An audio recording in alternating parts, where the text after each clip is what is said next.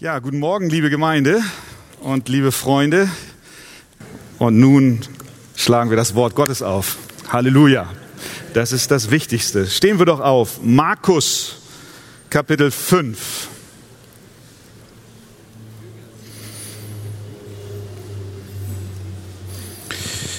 Die Predigt trägt den Titel Fürchte dich nicht, glaube nur. Markus 5, ab Vers 21. Und als Jesus im Schiff wieder ans jenseitige Ufer hinübergefahren war, versammelte sich eine große Volksmenge bei ihm und er war am See. Und siehe, da kam einer der Obersten der Synagoge namens Jairus. Und als er ihn erblickte, warf er sich ihm zu Füßen. Und er bat ihn sehr und sprach, mein Töchterlein liegt in den letzten Zügen, komme doch und lege ihr die Hände auf, damit sie gesund wird und am Leben bleibt. Und er ging mit ihm, und es folgte ihm eine große Menge nach, und sie bedrängten ihn. Und da war eine gewisse Frau, die hatte seit zwölf Jahren den Blutfluss und sie hatte viel erlitten von vielen Ärzten und all ihr Gut aufgewendet, ohne dass es ihr geholfen hätte. Es war vielmehr noch schlimmer mit ihr geworden. Als sie nun von Jesus hörte, kam sie unter dem Volk von hinten heran und rührte sein Gewand an. Denn sie sagte sich, wenn ich nur sein Gewand anrühre, so werde ich geheilt. Und sogleich vertrocknete der Quell ihres Blutes und sie merkte es am Leib, dass sie von der Plage geheilt war. Jesus aber, der in sich selbst erkannt hatte, dass eine Kraft von ihm ausgegangen war, wandte sich sogleich inmitten der Menge um und sprach, wer hat mein Gewand angerührt? Da sprachen seine Jünger zu ihm, Du siehst, wie das Volk dich drängt und sprichst, wer hat mich angerührt? Und er sah sich um nach der, die das getan hatte, aber die Frau kam mit Furcht und Zittern, weil sie wusste, was an ihr geschehen war, und warf sich vor ihm nieder und sagte ihm die ganze Wahrheit. Er aber sprach zu ihr, Tochter, dein Glaube hat dich gerettet. Geh hin im Frieden und sei von deiner Plage gesund. Während er noch redete, kamen etliche von den Leuten des Obersten der Synagoge und sprachen, Deine Tochter ist gestorben. Was bemühst du den Meister noch? Sobald aber Jesus das Wort hörte, dass sie redeten, sprach er zum Obersten der Synagoge, Fürchte dich nicht, glaube nur. Und er ließ niemand mitgehen als Petrus und Jakobus und Johannes, den Bruder des Jakobus. Und er kommt in das Haus des Obersten der Synagoge und sieht das Getümmel wie sehr sie weinten und heulten. Und er geht hinein und spricht zu ihnen, was lärmt ihr so und weint? Das Kind ist nicht gestorben, sondern es, sondern es schläft. Und sie lachten ihn aus. Nachdem er aber alle hinausgetrieben hatte, nahm er den Vater und die Mutter des Kindes mit sich und die, welche bei ihm waren, und ging hinein, wo das Kind lag. Und er ergriff die Hand des Kindes und sprach zu ihm, Talita Kumi, das heißt übersetzt, Mädchen, ich sage dir, steh auf. Und sogleich stand das Mädchen auf und ging umher. Es war nämlich zwölf Jahre alt. Und sie gerieten außer sich vor Staunen. Und er gebot ihnen ernstlich, dass es niemand erfahren dürfte und befahl, man soll ihr zu essen geben. Amen. Nehmt doch gerne Platz.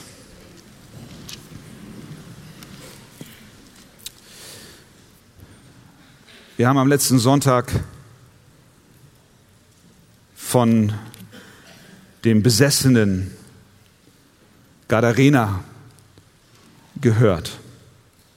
Unmittelbar vor diesem eben gelesenen Text war Jesus auf der anderen Seite des Sees und äh, hat dort diesen von Dämonen besessenen und geknechteten Mann befreit. Der lebte, wie ihr euch erinnert, bei den Gräbern Er war in einem furchtbaren Zustand, er schlug sich selbst mit Steinen, aber Jesus kam und machte ihn frei. Danach stieg Jesus wieder ins Boot, fuhr zurück auf die andere Seite des Sees und dort erwartete ihn wieder eine große Menschenmenge. Er blieb nicht auf dem Boot und predigte von dort, sondern er stieg aus und die Menge folgte ihm und unter dieser Menge waren zwei Menschen, die ähnlich elend dran waren, wenn auch auf anderem Gebiet wie der besessene Gadarener. Sie waren äußerst verzweifelt, absolut hilflos.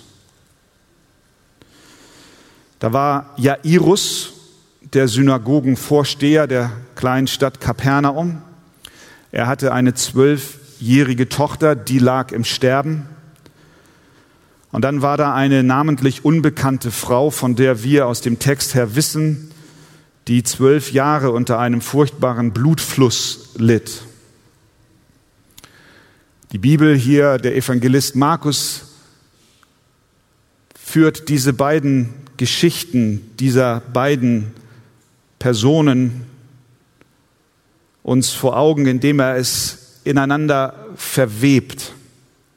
Diese beiden Geschichten dieser beiden geplagten Menschen sind eng miteinander verwoben. Und was wir heute Morgen, glaube ich, lernen werden und lernen dürfen, ist, was es heißt, zu glauben, Christus zu vertrauen. Beide Geschichten handeln von der Kraft des Glaubens. Wir werden lernen, wie echter kindlicher Glaube aussieht. Wir werden auch sehen, wie Glaube geprüft wird. Und wir werden auch sehen, wie Glauben gestärkt wird. Fürchte dich nicht, glaube nur. Markus, der Evangelist Markus, ordnet diese beiden Erzählstränge an, wie man so schön sagt, wie ein, wie ein Sandwich, wie ein Hamburger. Außen wie die Brötchenhälften ist die Geschichte des Jairus. Er beginnt mit der Geschichte und er endet mit der Geschichte und in der Mitte dieser Einschub von der blutflüssigen Frau. Jesus also zurück auf der anderen Seite des Sees. Er steigt aus, Vers 21, eine große Volksmenge bei ihm. Wir können es uns so vorstellen, es heißt dort auch, sie bedrängten ihn. Er war umgeben von vielen Menschen, ähnlich wie vielleicht heute Popstars oder Sportler oder auch Politiker bei öffentlichen Auftritten. Die Menschen wollten ihn sehen, sie wollten hören, was er sagt, sie wollten in seiner Nähe sein. Heute würde man sagen, vielleicht wollten sie auch ein Autogramm haben einfach nur vielleicht ihn berühren, in seiner Nähe sein. Und in dieser Gruppe aller Versammelten sehen wir nun einen Mann namens Jairus, den örtlichen Synagogenvorsteher. Auch er war aufgetaucht, Vers 22. Und siehe, da kam einer der Obersten der Synagoge namens Jairus. Er war ein Mann mit einem öffentlichen Amt. Er hatte im Ort eine Autorität, Vorsteher der Synagoge, der, der auch den Lehrplan der Synagoge einteilte. Man kannte ihn, er war respektiert und man schaute vermutlich auch in einer gewissen Weise zu ihm auf, aufgrund seines Amtes, das er innehatte. Und doch schob dieser Mann all seine Würde und sein Ansehen beiseite, denn Vers 22, als dieser Jairus Jesus erblickte, warf er sich ihm zu Füßen. Unter der Beobachtung des Volkes tat er diesen Schritt und demütigte sich vor den Füßen des Zimmermanns aus Nazareth. An dieser Stelle können wir kurz innehalten. Die Körperhaltung des Jairus hat uns etwas zu sagen und hat auch etwas mit dem Thema des Glaubens zu tun. Die Art und Weise nämlich, wie ein Mensch sich Jesus nähert, hat Bedeutung. Wenn wir zu Jesus lediglich kommen mit einer inneren Haltung des Ich check ihn mal ab oder des ihn untersuchen wollens oder ihn als eine intellektuelle Übung zu betrachten, dann werden wir nicht zum Glauben an ihn und zur Rettung unserer verlorenen Seele finden. Der kniende Jairus ist ein äußeres Bild, wie die Herzenshaltung eines Menschen sein muss, der ernsthaft Christus sucht. Sein Herz beugt sich vor Jesus. Er demütigt sich vor dem Herrn.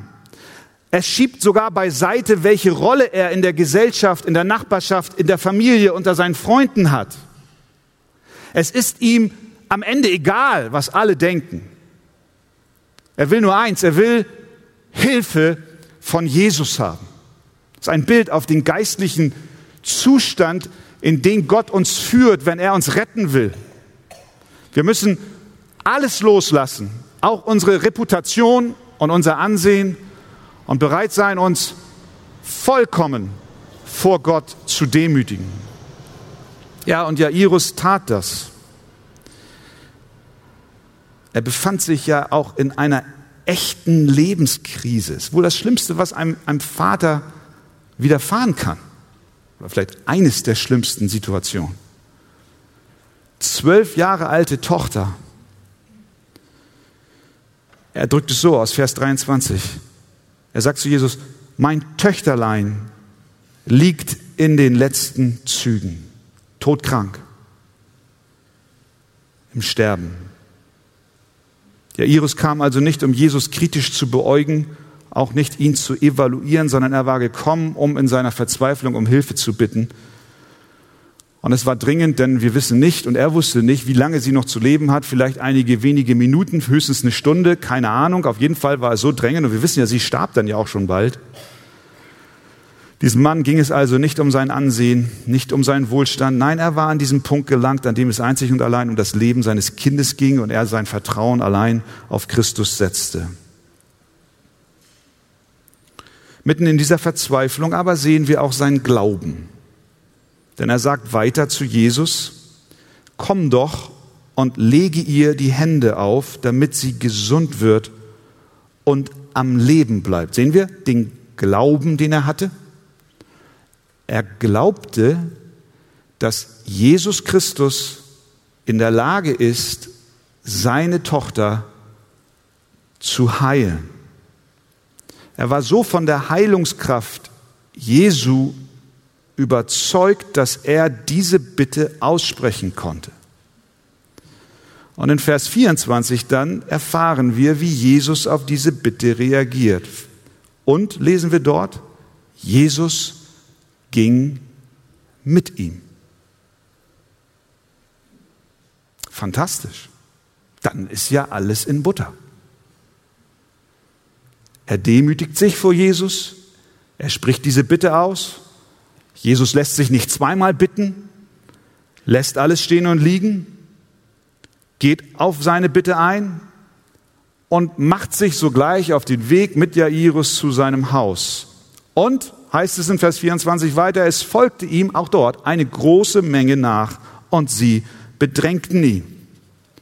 Es war keine Zeit, sie mussten schnell zum Haus des Jairus gehen, damit Jesus rechtzeitig dem Kind die Hände auflegt, aber plötzlich, und das ist hier dieser Erzählstrang, schwenkt die Kamera, wenn wir so wollen, von dieser Geschichte des Jairus zu einer anderen Person inmitten dieser Volksmenge, nämlich die Frau, die auch ein zwölf Jahre altes Problem hat, ihre furchtbare Erkrankung. Vers 25. Und da war eine gewisse Frau, die hatte seit zwölf Jahren den Blutfluss. Was bedeutete das für Jairus und seinen Glauben? Punkt Nummer eins. Der Glaube wird geprüft. Jesus und Jairus sind schon auf dem Weg zum Haus, um die Tochter zu besuchen. Die Menschen drängeln und schieben sich. Jairus voller Hoffnung, dass jetzt seiner Tochter geholfen wird, geht flott die Straße entlang, vielleicht Jesus noch im Schlepptau, einen halben Meter vor ihm. Lass uns schnell gehen. Und ehe er sich versieht, ist Jesus nicht mehr da. Er dreht sich um. Und was macht Jesus? Er redet mit einer Frau. Und die Uhr tickt, die Uhr tickt, sie tickt. Es geht um Leben und Tod meiner Tochter. Aber Jesus bleibt stehen. Ich habe keine Ahnung, wie Jairus gefühlt haben muss. Ich weiß nicht, wie du dich fühlst. Wenn du mit Glauben und Vertrauen zu Jesus gekommen bist, Hoffnung auf Besserung deiner Situation erlebt hast oder hast und bekommen geschenkt hast und plötzlich scheint alles stehen zu bleiben. Jesus scheint sich gar nicht mehr um dich zu kümmern. Ja, sieht er denn nicht deinen Glauben? Sieht er denn nicht, mit welch einem Vertrauen du zu ihm gekommen bist und in welcher hoffnungslosen Situation du bist? Na, Jesus, Jesus wendet sich plötzlich einer Frau. Wer ist diese Frau, muss ja Iris gedacht. Was, was ist das denn? Was ist jetzt wichtiger als meine Situation und mein Leben? Jesus bleibt stehen und spricht mit ihr. Und während Jairus die Szene beobachtet, kann er kaum glauben, was er sieht. Und es dauert auch nicht lange, kleiner Sprung vorwärts, 35, während Jesus noch redete, kamen etliche von den Leuten der Obersten der Synagoge und sprachen zu Jairus, hey Jairus, deine Tochter ist gestorben, was bemühst du den Meister noch? Was muss in Jairus vorgegangen sein? Diese, diese Hätte-Frage, wenn doch, wenn Jesus nicht stehen geblieben wäre, wenn er doch nur weitergegangen wäre, dann wäre das alles nicht geschehen. Kümmert er sich nicht um mich? Scheint so, als ob Jesus den Glauben des Jairus ignoriert, als ob er sich nicht um ihn kümmert. Ähnlich ging es den Jüngern im Sturm auf dem See. Sie wecken den Herrn und sagen, Markus 4,38, Meister, kümmert es dich nicht, dass wir umkommen? Bist du so herzlos? Kümmert sich Jesus?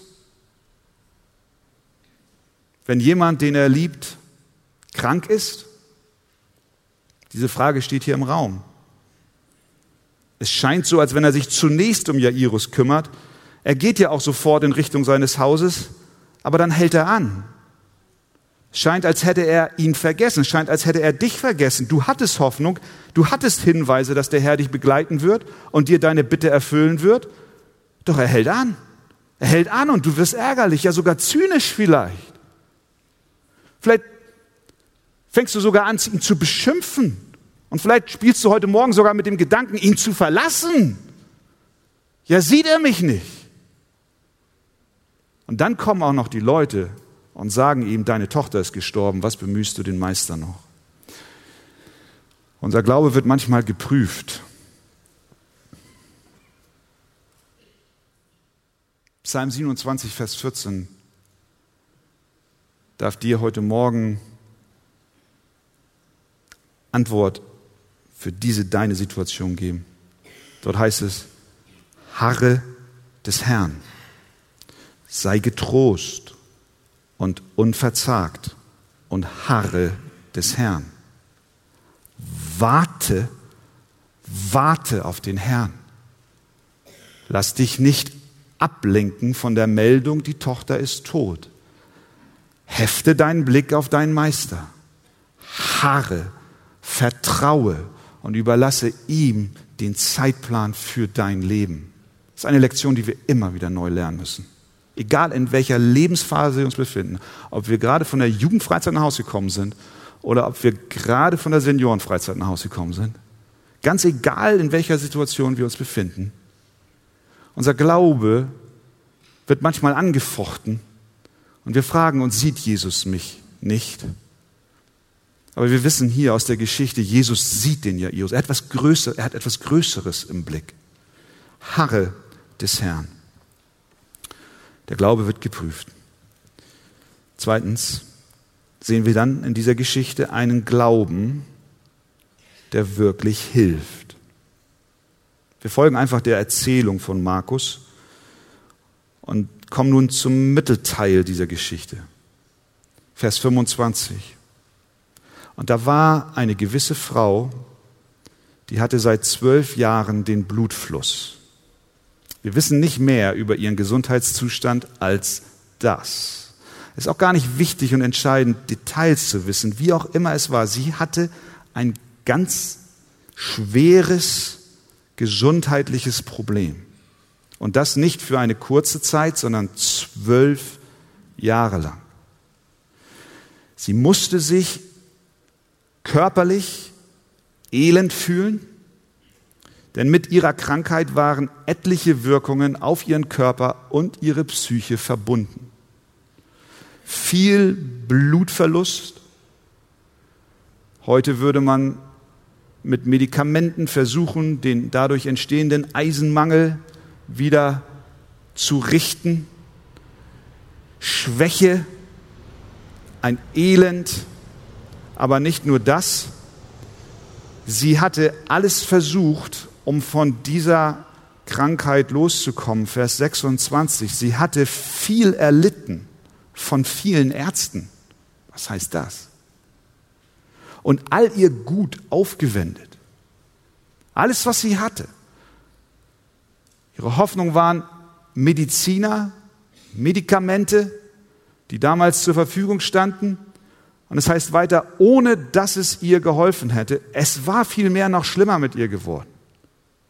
Und nicht nur das, sie war nicht nur psychisch, physisch schwach, sondern auch sozial geächtet. Denn die Zeremonialgesetze der Juden verlangten, dass der Kontakt mit einer Frau unter diesen Umständen bedeutete, dass man als unrein galt. Jeder, der mit ihr im Kontakt war, musste sich den aufwendigen Reinigungsritualen unterziehen, um wieder als rein zu gelten und um wieder am gesellschaftlichen Leben teilzunehmen, um die Synagoge zu besuchen, um wieder mit anderen Menschen in Kontakt zu treten. Diese Frau war absolut isoliert.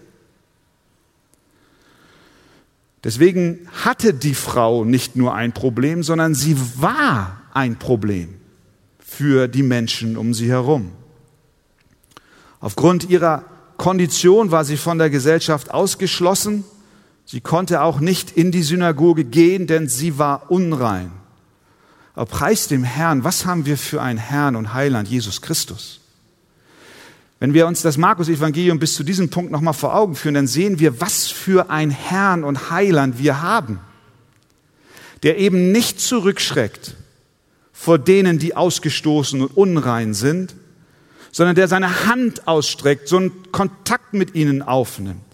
Denn genau für diese Schwachen und genau für diese Verachteten ist er gekommen. Der Besessene, denken wir an den Besessenen, den er kurz vorher befreit hat. Er war ein Ausgestoßener der Gesellschaft und Jesus geht hin und, und rührt ihn an und er macht ihn frei. Denken wir an Levi, den Zöllner, der mit den Römern äh, paktiert hat, der ein korrupter Mann war, sozial geächtet. Jesus geht hin und sagt, Levi, folge mir nach.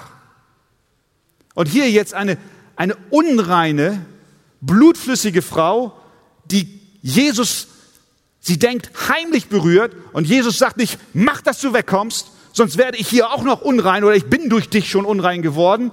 Geh und, und, und, und verschwinde hier aus der Menge. Nein, sondern Jesus sucht sie. Er schaut sie an. Hier sehen wir Jesus, wie er ist. Und sind wir nicht dankbar, dass, dass Jesus auch, bist du nicht dankbar, dass Jesus auch in dein Leben auf diese Weise getreten ist?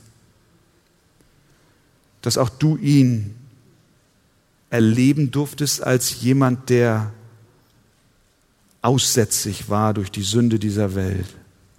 Indem Jesus sich von ihr berühren lässt und auch dann noch das Gespräch mit ihr sucht, den Kontakt mit ihr sucht, macht er sich, wenn wir es genau nehmen, selbst zeremoniell unrein. Ich glaube, hier haben wir einen Hinweis auf das Kreuz von Golgatha.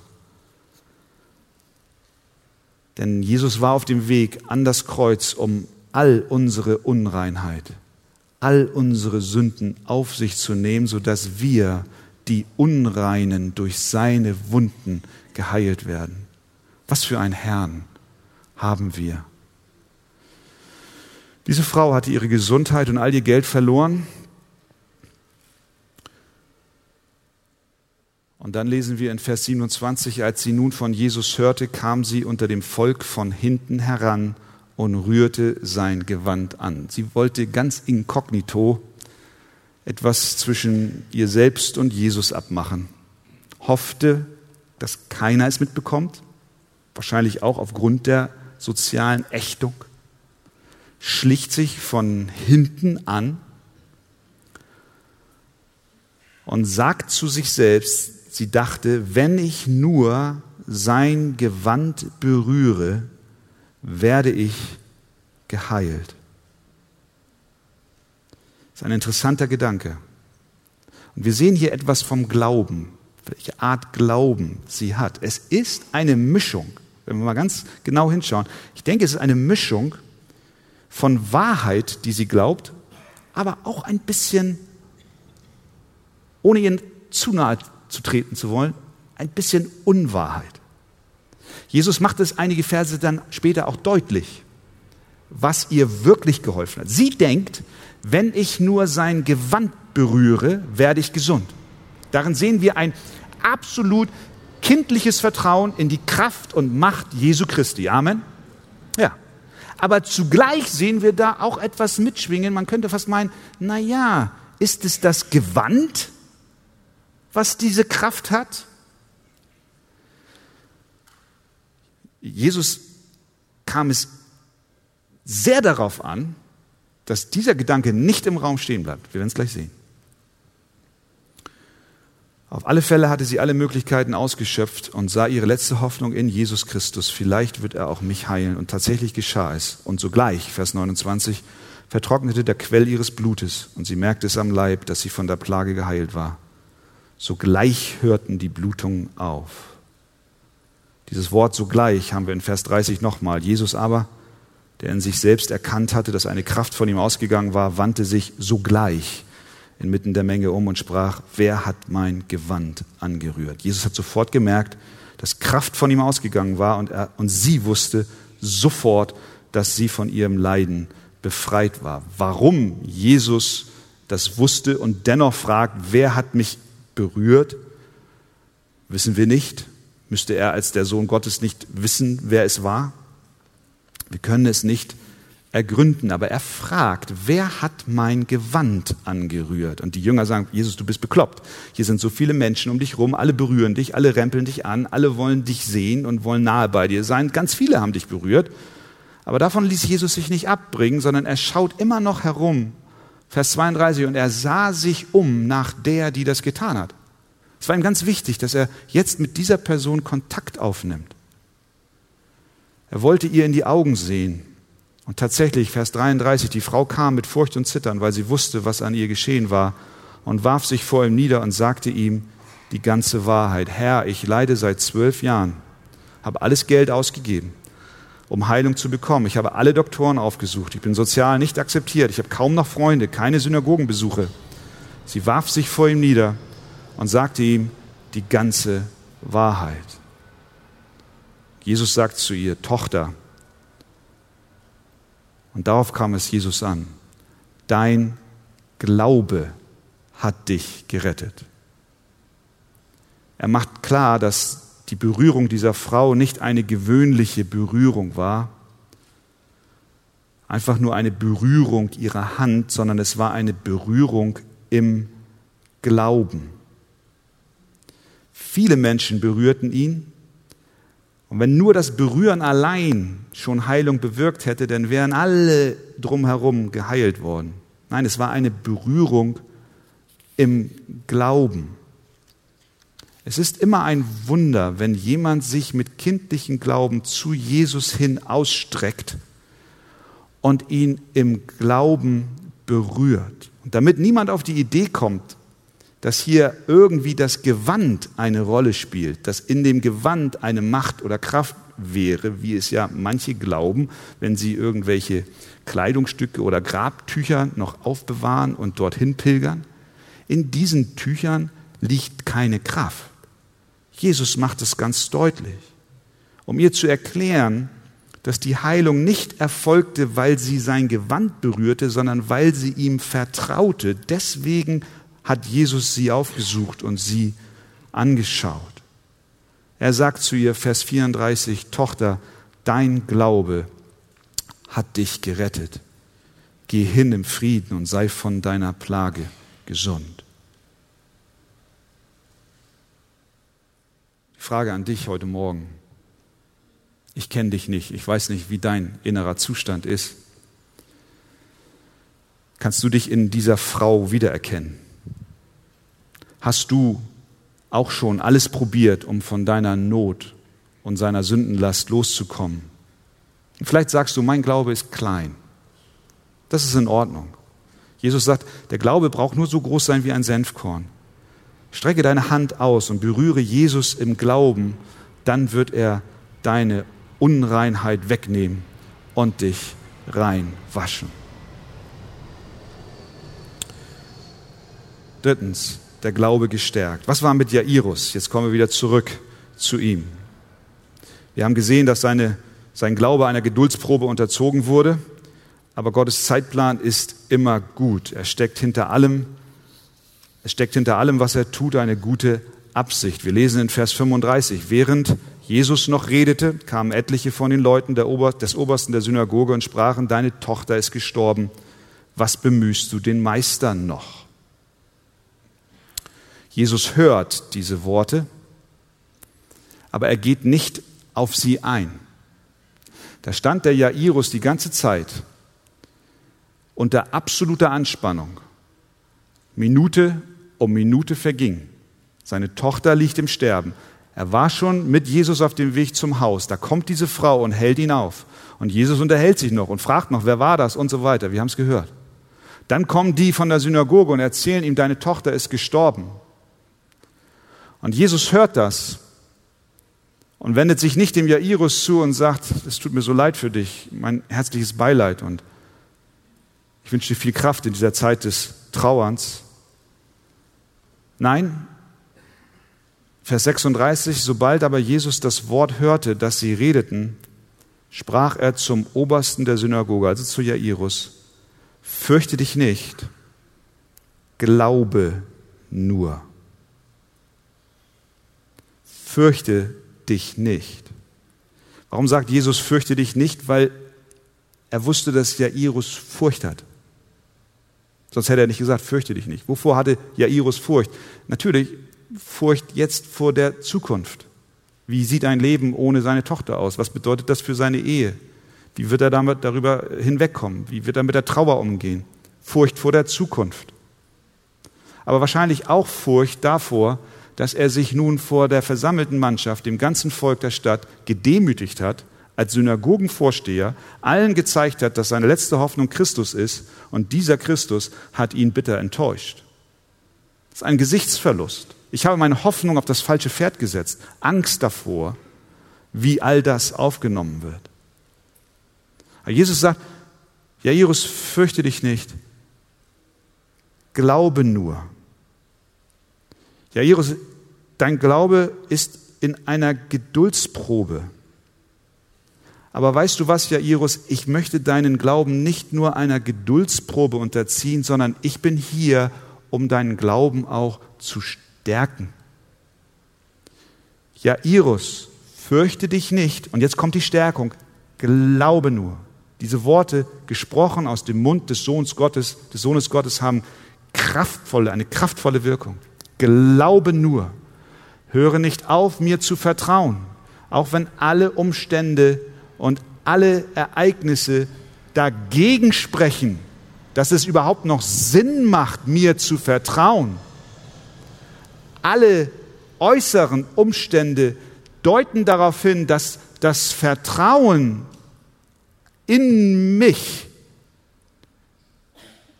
vergebens ist. Was, ist, was sagt Jesus? Glaube nur. Glaube nur. Und deswegen ist auch diese Geschichte von der blutflüssigen Frau dort, glaube ich, eingeschoben, um Jairus auch ein Beispiel zu geben, was es heißt, Christus zu vertrauen. Glauben. Jairus, schau dir diese Frau an. Alle verachten sie, niemand will in ihrer Nähe sein. Sie weiß, dass ich allein sie heilen kann. Ihr Glaube, ja, Iris, ist nicht vollkommen. Ja, da sind noch so Gedanken dabei, dass das Gewand vielleicht auch irgendeine Kraft hat. Aber unser Glaube, Jairus, muss nicht vollkommen sein, sondern er muss nur echt sein. Er muss nur echt sein. Ihr Glaube war grenzwertig, aber sie glaubte von Herzen. Und so ist es mit den Verheißungen Gottes. Die Verheißungen Gottes, und das gilt für dich und das gilt für mich, sie richten sich nicht an die Menschen, die großen und mächtigen Glauben haben, die schon alles richtig einsortiert haben und die die Bibel schon bis ins Letzte verstanden haben und die theologische Aufsätze schreiben können und die alle Antworten haben auf jede Frage. Nein, das hatte die Frau nicht. Sie dachte, dieses Gewand, ja, da war Glaube an Christus, aber diese Berührung, dieses Gewand spielte irgendwie auch eine Rolle. Nein, nein, Jesus hat ihr dann hinterher, nachdem sie diesen Schritt des Glaubens getan hat, hat er sie aufgeklärt, gesagt, es war nicht mein Gewand. Übrigens, dein Glaube, letztlich wissen wir, es ist die Macht Gottes, die sie befreit hat. Aber Gott benutzt den Glauben als Mittel, um uns von unserer Sünde reinzuwaschen und um uns zu retten. Und nun steht dieser Jairus da und sein Glaube wird so geprüft. Und er hat ein lebendiges Beispiel, was es heißt, kindlichen Glauben zu haben, auch wenn alle Umstände gegen ihn sprechen. Gott sagt nicht zum Sünder, hör mal, Sünder, meine Verheißung, dir die Sünde zu vergeben, gilt nur für die, die mächtigen Glauben haben, die auf Wasser gehen, die Wunder tun und die sogar Mäuler von Löwen stopfen, denen vergebe ich die Sünde. Nein, es heißt, die an ihn glauben, werden nicht verloren gehen, sondern ewiges Leben haben. Wie viel Wissen hatte der Dieb am Kreuz? Wie sehr konnte er seinen Glauben unter Beweis stellen? Welche Taten tat er? Alles, was er tat, war Christus zu vertrauen. Christus zu vertrauen. Glaube nur. Glaube nur, Jairus. Und das ruft Gott heute Morgen uns zu, dir zu. Glaube nur. Vertraue nur. Hör nicht auf zu vertrauen. Auch wenn alles dagegen spricht, dass es überhaupt noch Sinn macht. Lass dich nicht von Rückschlägen entmutigen, halte fest. Bitte dem Herrn deinen Glauben zu stärken. Er hat schon für dich gebetet und er betet gerade jetzt, dass dein Glaube nicht aufhört. Und Jesus kam schließlich zum Haus des Jairus, wo die Trauer bereits im vollen Gang war. Vers 38 und folgende. Da war ein Getümmel, heißt es. Er sieht das Getümmel, wie sehr sie weinen und heulen. Die Trauerfeier war schon im Gange. Kein Zweifel, das Mädchen ist tot. Jesus geht rein und sagt zu ihnen, was lärmt ihr so und weint so? Das Kind ist nicht gestorben, sondern es schläft. Ja, da haben wir jetzt die Frage, warum sagt Jesus das? Hat sie nur geschlafen? Oder war sie wirklich tot? Sie war tot. Sie schlief den Schlaf des Todes. In diese Frage hinein spielt auch die Frage eine Rolle, warum um alles in der Welt geht Jesus jetzt zu diesem Kind, sagt der Volksmenge, sie schläft und entlässt die Menge, schickt alle raus, bis auf die wenigen, die ihn begleitet haben und die Eltern. Er spricht zu ihr, Talita Kumi, Mädchen, ich sage dir, steh auf. Und sogleich heißt es, stand das Mädchen auf und ging umher. Es war nämlich zwölf Jahre alt. Und sie gerieten außer sich vor Staunen. Dann 43. Und er gebot ihnen ernstlich, dass es niemand erfahren dürfe und befahl, man solle ihr zu essen geben. Wäre das nicht eine Möglichkeit gewesen für Jesus mal so richtig zu beweisen, dass er der Messias, der Sohn Gottes ist? Eine bessere Gelegenheit kannst du dir kaum vorstellen. Draußen die Volksmenge, viele Menschen, da ein totes Mädchen. Alle sind sich einig, dieses Mädchen ist tot.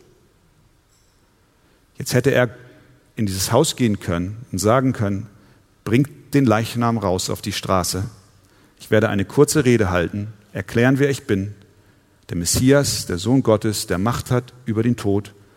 Ich werde Talita Kumi sagen, sie wird aufstehen und alles Volk wird glauben. Macht Jesus das? Das macht er nicht. Warum macht Jesus das nicht? Stattdessen sagt er, gebot er ihnen ernstlich, dass es niemand erfahren dürfe.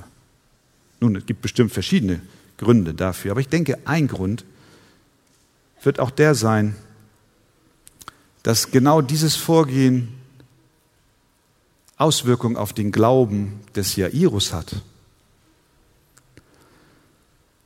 Denn, und auch auf den Glauben von uns allen. Denn unser Glaube soll am Ende einzig und allein auf Jesus Christus gerichtet sein. Auf ihn und seine Person. Denn was wäre passiert? Oder was ist wohl passiert?